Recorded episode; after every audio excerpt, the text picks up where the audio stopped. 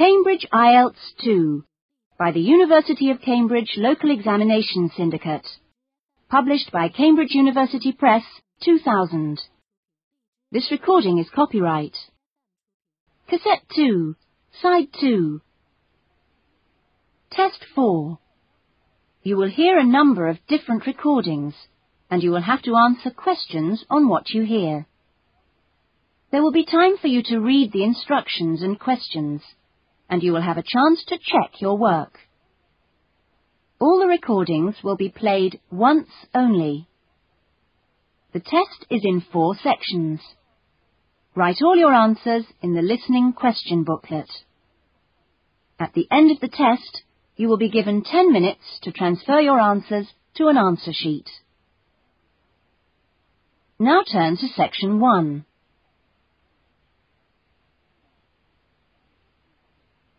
Section 1. Paul is renting an apartment. He has some problems with the property and has decided to report them to the housing agency. First, you have some time to look at questions 1 and 2.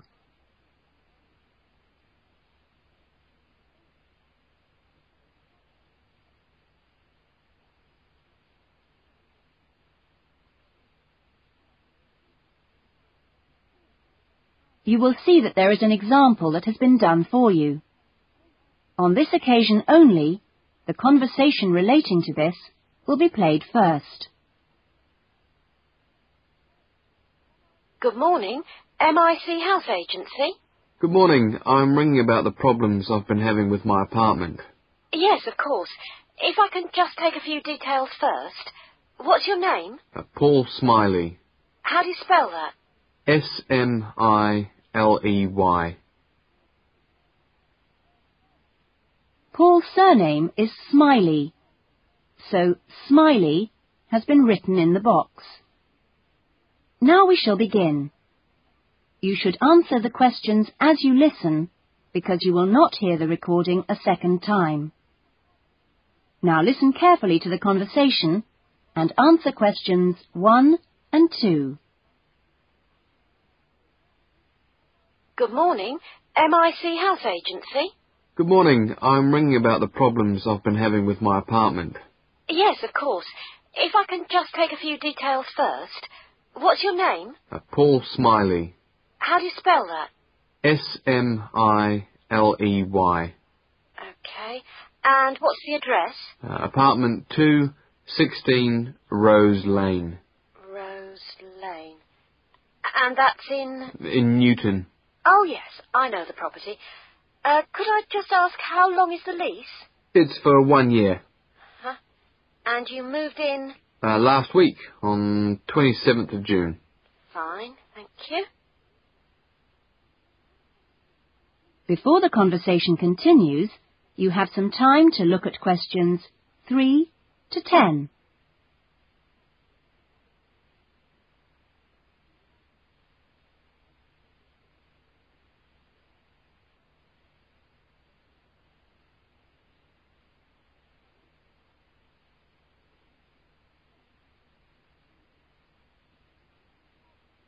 Now listen carefully and answer questions 3 to 10.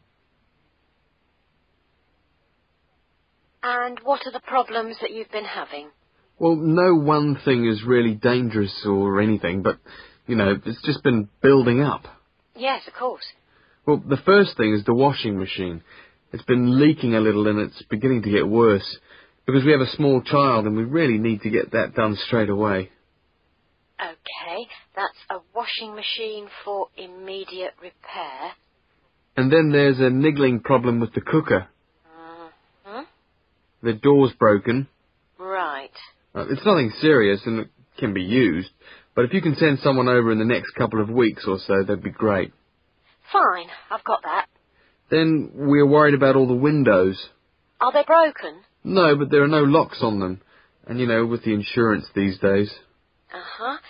And when would you like those done? Well, that's not really urgent, but you never know when there's going to be a break-in.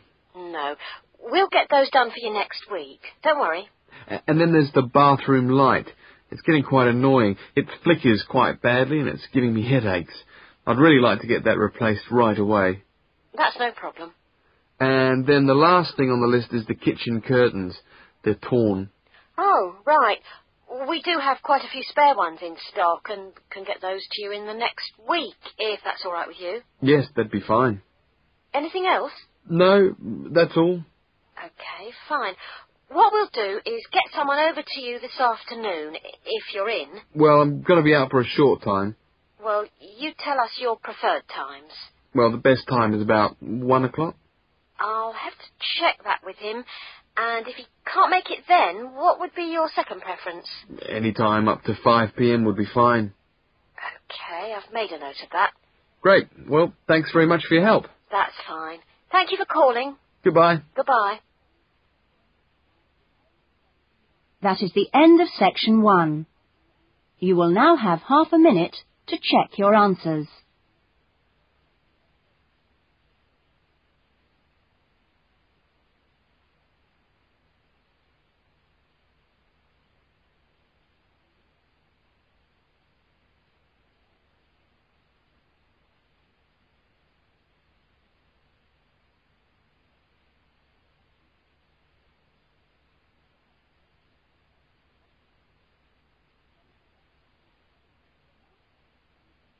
Now turn to section 2.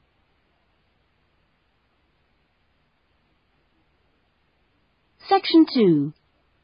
You will hear a recreation officer at a holiday resort telling the guests about their accommodation and the activities available.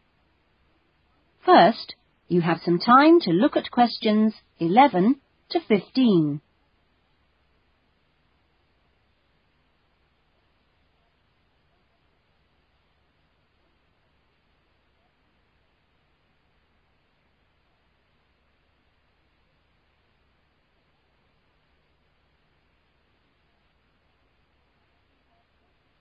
Now listen carefully to the first part of the talk and answer questions 11 to 15. Great. Well, hi everyone. My name's Jody, and I'm one of the four recreation officers here at Rainforest Lodge. My job is to make sure that you all have a great stay here with us and go away feeling relaxed and refreshed. As you can see, we're literally in the middle of nowhere at the lodge. There are no newspapers or TVs, and there's only one phone, and that's in the office. The lodge is a complete get away from it all experience, a place to unwind and appreciate the world without a lot of interruptions and distractions. From your cabin balcony, you'll find that you can't see anyone else, and the only noise you should hear is the birds. When the luggage comes, one of the guys will take it across to your cabin for you and make sure you know the way back here to the main center for dinner in the restaurant. Dinner will be served in about an hour or so. All the times of each day's activities are printed on the blue sheet you should have got in the information guides that were handed out on the coach. Each explorer trip has a different focus, so it doesn't matter how many you do or on what day, because there's always something new to discover in the rainforest. Tomorrow I think we've still got places on the orchid and fungi tour. This is on foot and takes you to different parts of the rainforest. Or, if you prefer, there's the four-wheel drive tour to the waterfalls. Or the fishing trip where I promise you we'll catch some lunch. and last but not least, the famous crocodile cruise that leaves at 11 a.m. each day. Just in time for the crocodile's lunch. oh, plenty to choose from here at Rainforest Lodge. Or just sit on your balcony, relax and unwind and enjoy the views. In the evenings, there is the Spotlight Tour, one of my favorites. The Spotlight Tour leaves at sundown and lets you catch a glimpse of some more of the rainforest wildlife as it comes out at dusk to feed. That's a great trip, and if you can, I'd really try to make sure you do it during your stay. You now have some time to look at questions 16 to 20.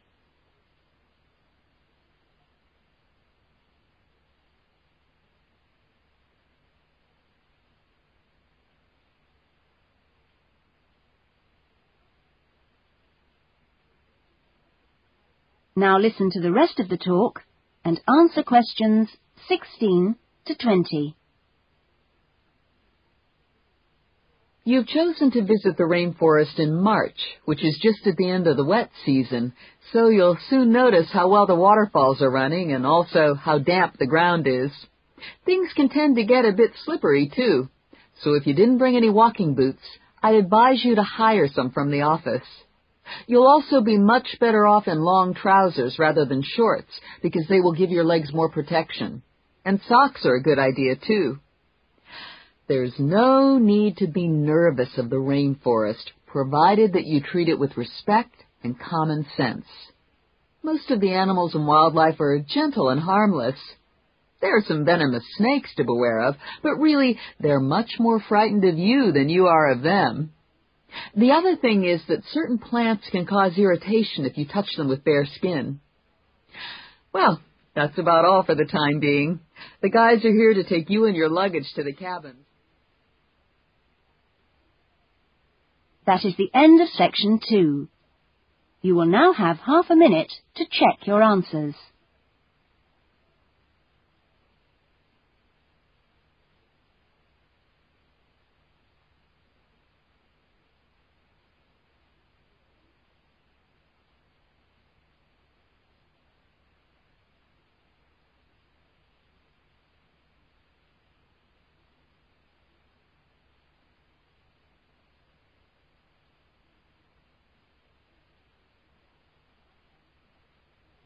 Now turn to section 3.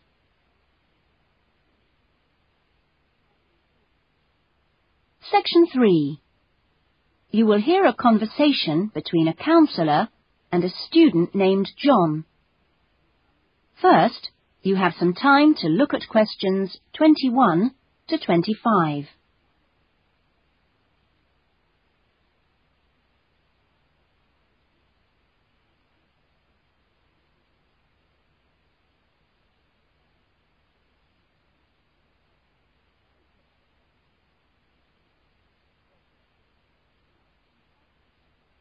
Now listen carefully to the conversation and answer questions 21 to 25.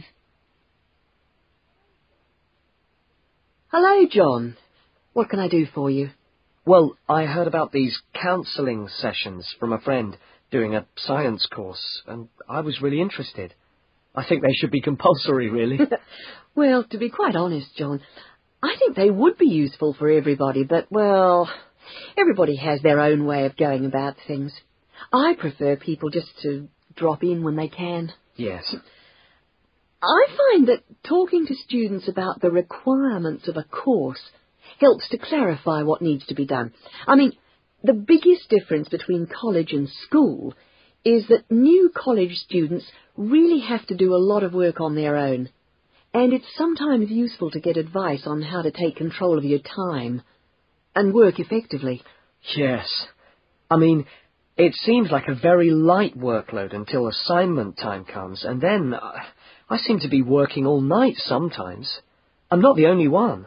It's ridiculous. The resource centre is, is very good, but it closes so early. It's in the library, and so you think you could use it more. It's a real problem for me. Well, you're certainly not the only person in that position, as I'm sure you've found. It really comes down to using every available hour in a systematic way. If you do this with a plan, then you'll find that you still have time for yourself and your hobbies as well. Yeah. I've heard from Thomas that you made him a sort of plan like this, and he's going away for the weekend with all his work handed in, whereas I haven't even started. I need to find out a few more things about you first. I'll give you this form to fill in about your lectures and things before you leave. You now have some time to look at questions 26 to 30.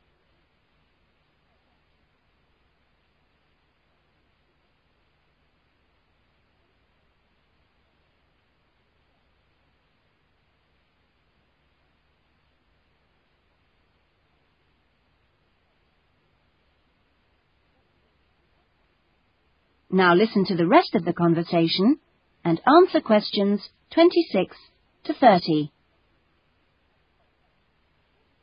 Now, what are your main problems? Well, What most concerns me is I'm still not doing very well in my assignments. Well, I know that you plan your writing carefully, but this can come to nothing if the assignment doesn't answer the question. That really is the key. You must read the question carefully and give it a great deal of thought before you even start planning or writing your first draft. It's also vital to check your work for errors. Everybody makes them, and they can influence the person marking the work. So, always take time at the end to check what you've written. As far as listening is concerned, I find it hard to keep up sometimes in lectures, especially two-hour ones.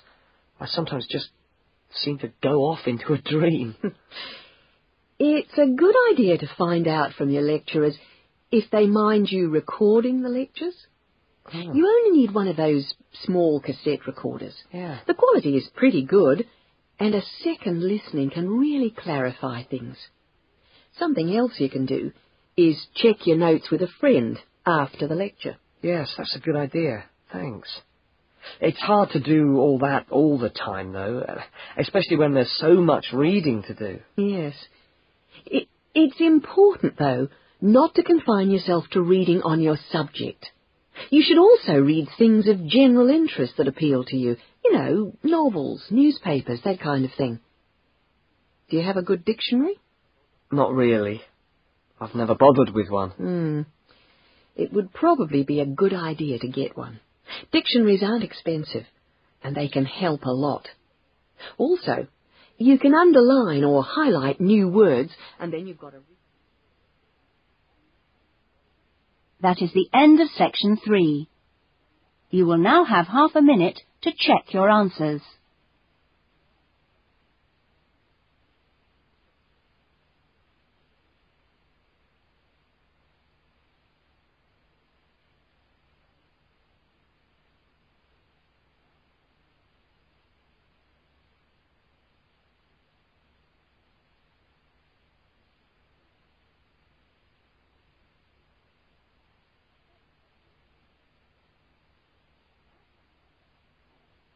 Now turn to section 4.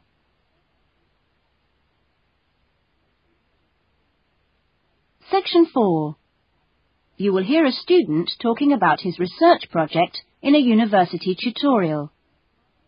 First, you have some time to look at questions 31 to 40.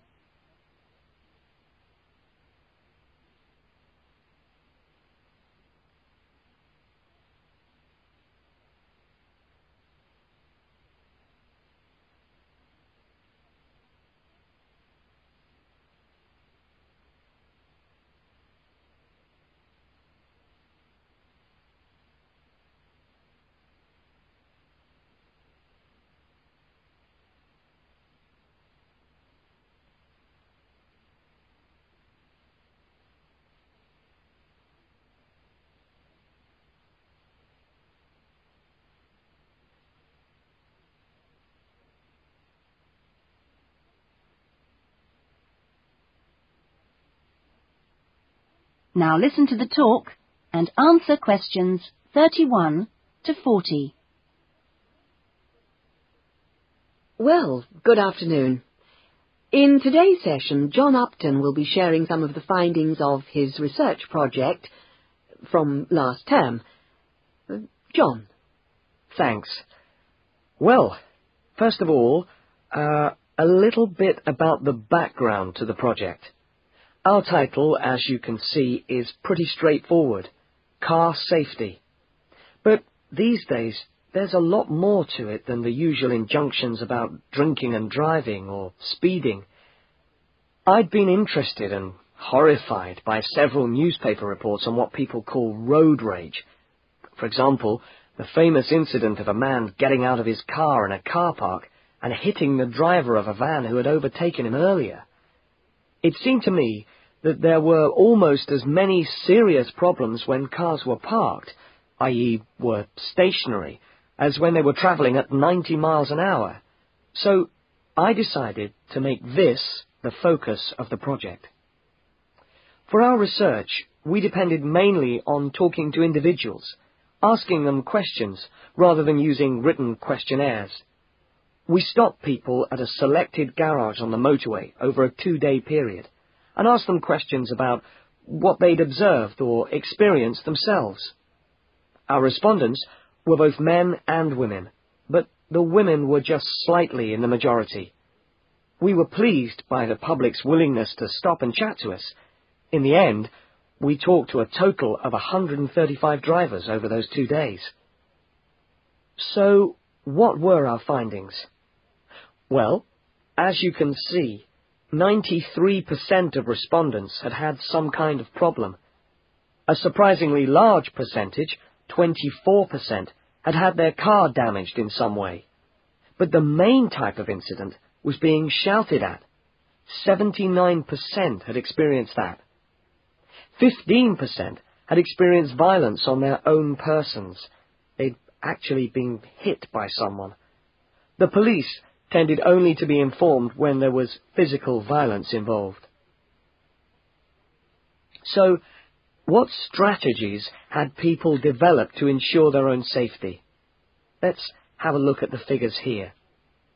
Well, first of all, it was quite striking that there were often distinct answers from the men and women. It was mainly women, for example, who said one shouldn't ever stop to find out how to get somewhere, whereas it was men who said you should try to avoid looking directly at other drivers. Both men and women... Oh, sorry, no. Uh, it was women who said you had to tell someone when you were due to get to a particular destination. Then, I had thought that it would be mainly men, but both sexes made the point that it's much safer to get keys out well in advance as you go towards your car. Men were very aware that muggers or whatever might be concealed behind the car. They also made the point that you should leave plenty of room when you park your car, so you can make a quick getaway if you need to. Finally, locking doors at all times. Men didn't think it was quite as important as women, but both gave it a high safety rating. When we asked them what they thought the best improvements had been in the last five years in helping with road rage problems, That is the end of section four. You will now have half a minute to check your answers.